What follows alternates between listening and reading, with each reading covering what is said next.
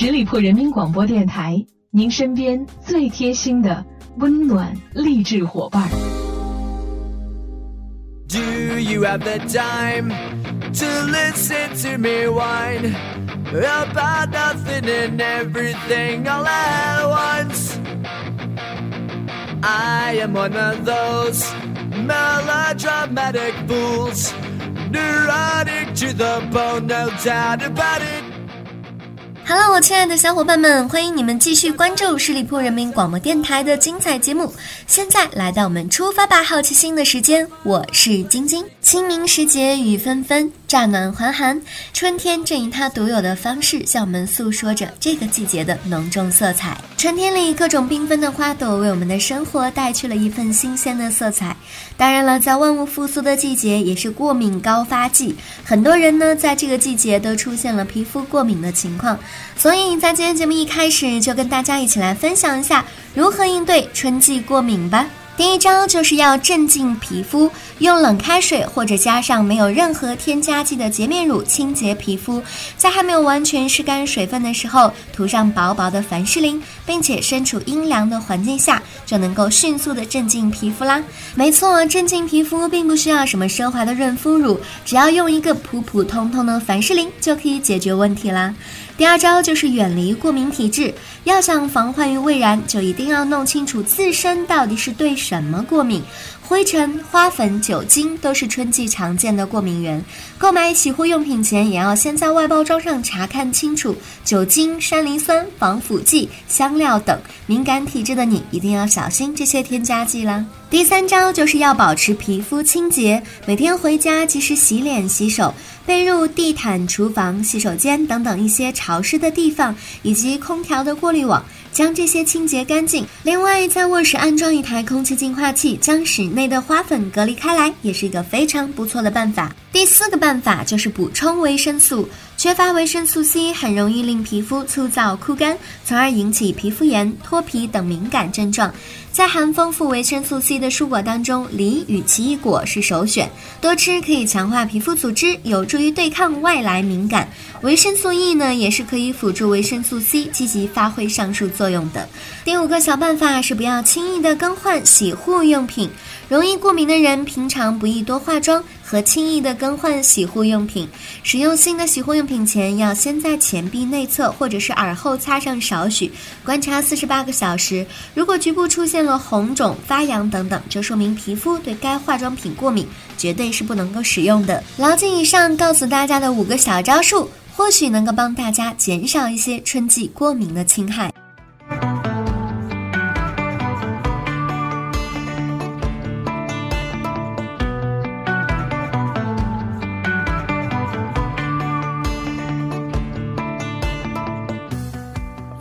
接下来的时间里呢，我们来关注一下地铁上的一种很神奇的现象。真的，每天坐地铁上下班，现在已经成了我比较头痛的一件事情了。为什么呢？地铁可能是一个见证了最多场人类小规模勾心斗角的地方。之前有一群跟我一样有着好奇心的人做了一项调查：你最讨厌地铁里的哪种人？根据两千六百七十名朋友的反馈，最容易招致不满的是毫无顾忌大声吵闹的熊孩子们。占了百分之二十八点八，其次是一个人独占一根扶手的钢管侠，占了百分之十四点三，以及在密闭的空间进食散发异香的肉包子的朋友们，占了百分之十一点九。在他们提供的选项之外，评论区更多的朋友提出，最不能够容忍的还是站在门口两侧雷打不动，不管上车下车人多拥挤，车厢中间有多空，始终喜欢靠在门口两边堵着的朋友们。这个问题也困扰了一位美国的朋友，他写信给了 City Lab 问，为啥人们就是不肯往松快点儿的车厢中间移动呢？非得堵在门口呢？City Lab 看出了这个问题，并且回信说。这都是因为地铁糟糕的设计以及充满算计的人性。如何才能够礼貌的请隔壁的乘客不要再盯着我的手机屏幕和移动电视屏幕下方的乘客不小心进行眼神交流后，如何避免尴尬？即使在与世无争的人，都会或多或少的预判其他人的行动，并且据此做出决策，优化自己的下一步动作。简单的来说，考虑到你累了一整天，并且还有通勤两个小时回家，上车的那一刻，你可能就。会不自觉的去猜测，这一排有座位的乘客哪个看起来会在下一个换乘站下车呢？然后站在预定的那个人面前，静静的等待 bingo 时刻的来临。虽然也不是总能够等到这样的机会。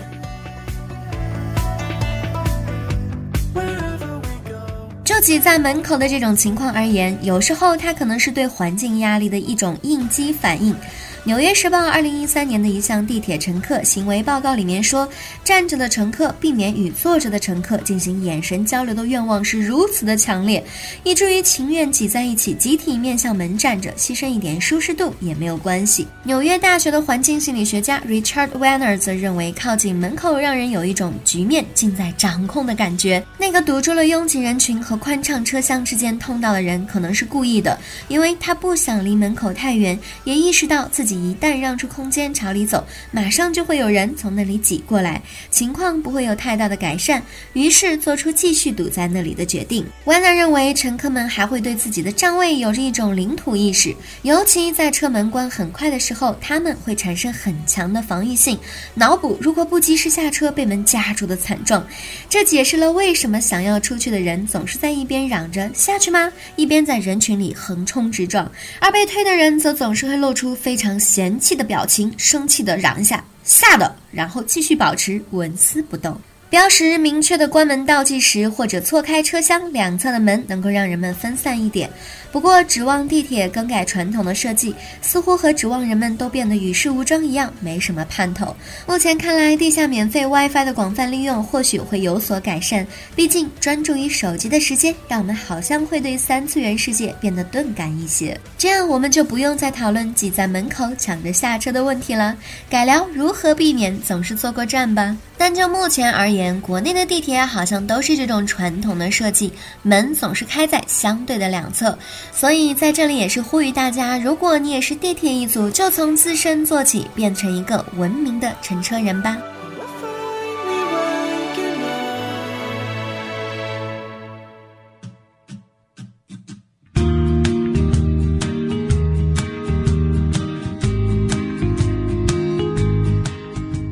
接下来，我们为爱车一族也送去一些福利吧。那在日常的行车当中呢，磕磕绊绊当然是在所难免的。虽然不会对自己的车身造成太大的损伤，但是还是会留下不少非常烦人的划痕。而且比较烦的是，给人一种开车技术很差的印象。但是也总不能为了这点划痕就直接去 4S 店吧？当然了，不用去 4S 店，教你几个小妙招，连两块钱不用就可以自己轻松搞定了。我说这句话的语气像不像电视上面的购物频道？当然，唯一的不同是我不会像他们那样敲诈你那么多的钱。好了，我们来看第一个方法吧，那就是用牙膏可以轻松的去除一些轻微的划痕。用清水清洗划痕，并且晾干，然后将毛巾稍微的打湿，并将牙膏涂在毛巾上，用力的擦拭划痕。基本上只要稍微擦拭浅层的划痕，以及一些刮擦残余的车漆痕迹，都会被立即擦走。这种方法在处理与其他车辆刮擦时残留的对方车漆时，效果绝对是立竿见影的，大部分都能够擦得一干二净。但是如果划痕太深，就不太好处理了。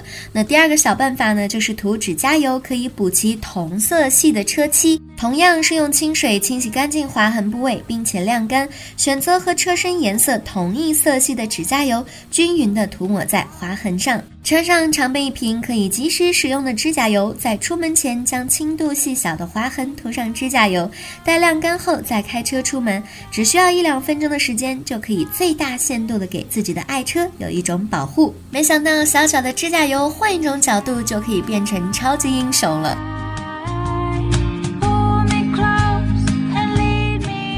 接下来继续跟大家分享一些好办法，可以让大家轻松的自己动手美容自己的爱车。第一个小办法呢，就是用肥皂清洗真皮座椅。具体的做法是用干净软毛巾温水浸湿，将肥皂适量均匀的打在毛巾上，然后轻轻的擦拭座椅。像有一些褶皱处就可以反复的擦拭。此时如果毛巾会变脏，证明去污有了显著的效果。擦完肥皂，通风晾干，以清洗过后不含肥皂的湿毛巾擦拭两遍就可以了。用这种办法去污，皮面干净蓬松，清新如初。这个办法也很适用于内饰和仪表盘处的塑料件，其原因是因为肥皂的去污性非常的强大，并且对人体的皮肤没有刺激，对真皮件一定是更加的实用了。第二个小办法就是可以用风油精去除不干胶贴，选车后贴在风挡玻璃上的各种正极难的去除，在不干胶的背面涂上风油精，一定要浓一点。当等它片刻阴透后呢，以干布用力的擦掉就可以脱落了，不留任何的痕迹。这个办法适用于各种商品上粘贴的不干胶商标，原因是因为风油精能够溶解不干胶的有效成分。如果没有风油精，当然也可以用牙膏替代，只是效果稍微差那么一点点。第三个小办法就是可以用滑石粉化解门封条的一种粘结情况，这个时候就可以用一把滑石粉，小孩用的痱子粉也是可以的，涂于这个门内侧的橡胶封条之上，症状就可以消失了，开闭自如，绝对的毫无声响。这个办法也同样适用于家中的冰箱、冰柜门封的异响。有了这几个小妙招，不知道爱车一族们会不会欢呼雀跃了？不要太感谢我哦，因为我是你们的红领巾。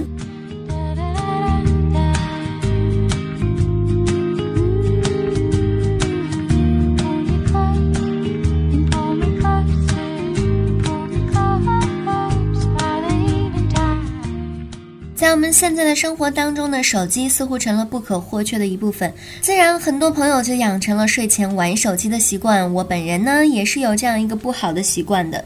虽然每个人几乎都知道，晚上使用手机或者是平板电脑等一些数码产品，会对睡眠带来一系列的负面影响，包括抑制褪黑素的分泌、减少睡意、增加入睡所需要的时间，以及让使用者早上醒来时更觉得疲倦等等的不良影响，还会让爱美的女孩子们有黑眼圈、眼袋，还有皱纹的加深。哎呀，不行不行！一想到这，我就觉得特别的害怕。我必须要马上去玩玩手机，压压惊。好了，让我们严肃起来，来看一下睡前玩手机到底有着怎样的危害呢？首先，第一点呢，是在黑暗的环境下睡前玩手机，或者是平板等一些发光的电子产品，这个由于屏幕和周围环境的亮度对比非常的大，会对眼睛造成持续的刺激，眼睛也就更容易疲劳。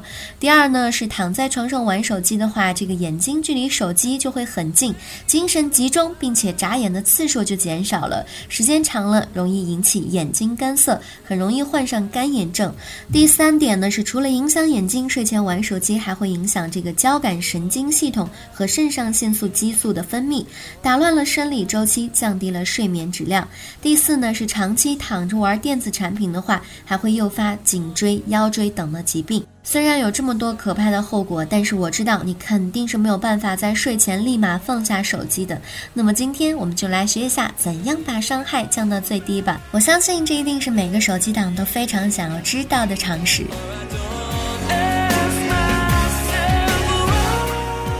当你晚上躲进被窝玩手机的时候，一定要尽量把手机的灯光调低，不要把手机屏幕正对着眼睛，最好向下倾斜个四十五度左右，也不要向上倾斜，因为这样脖子要施力，伸久了自然会有酸痛的感觉。再就是晚上尽量把浏览器、阅览器等尽量调到夜间模式，其中值得注意的是，最好选用冷色调，避免使用暖色调的颜色，因为黑白的色差较大，最费眼睛。还要记着，千万不要身体侧躺着玩手机，因为侧躺对眼睛的压迫力最大，这样会造成左右眼睛视力的偏差。另外，枕头对眼睛的压迫会造成供血不足，时间一长，眼睛自然就会有膨胀感，非常容易出现短时性的影像重叠。同时，也不要俯卧状的玩手机，因为俯卧会影响手肘、脑部的血液循环，造成颈椎以上惰性缺血。这种方式会让人觉得很累，从而难以进入到。到睡眠的状态。最好的方法就是仰着玩手机，这样身体每个部位都会比较的舒适。当然了，胳膊可能会因为悬空而容易酸麻，所以你可以用被子或者是抱枕垫在手肘下面，形成一个支撑，就会舒服很多啦。有条件的时候，晚上玩手机尽量要开一盏灯。前段时间呢，有网友在论坛上发帖，称自己晚上关着灯看电子书，出现了一只眼睛暂时性失明。眼科专家表示，这种情况叫做调调节痉挛，主要症状就是出现暂时性的视力模糊，很亮的屏幕与漆黑的环境对比度太大，会使眼睛感到疲劳。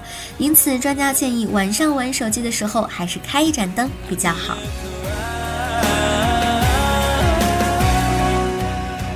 如果你长时间玩手机呢，一定要注意以下四点了。第一点呢，就是使用手机的时候，眼睛和手机要保持三十厘米至五十厘米之间的距离。第二点呢，就是连续使用的手机最好是控制在半个小时之内。第三点就是在你眼睛感到疲劳的时候，可以闭眼或者是看看远方，还可以滴一些缓解眼睛疲劳的眼药水。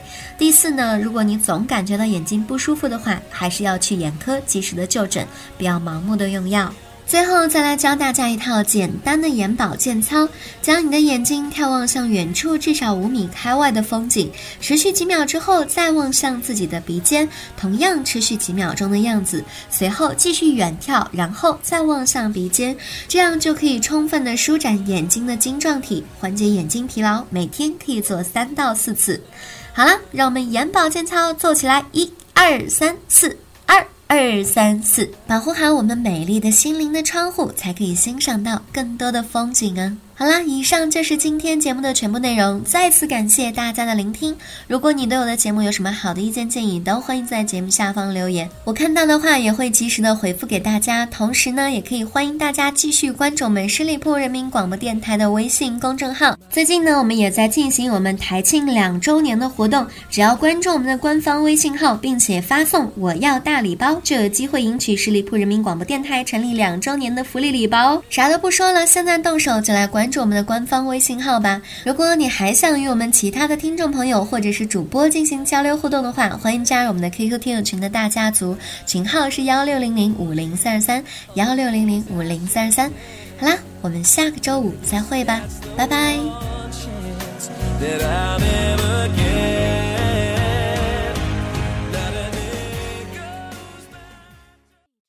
本期节目由十里铺人民广播电台制作播出。了解更多的资讯，请关注十里铺人民广播电台的公众微信和新浪、腾讯的官方微博。感谢收听，我们明天再见。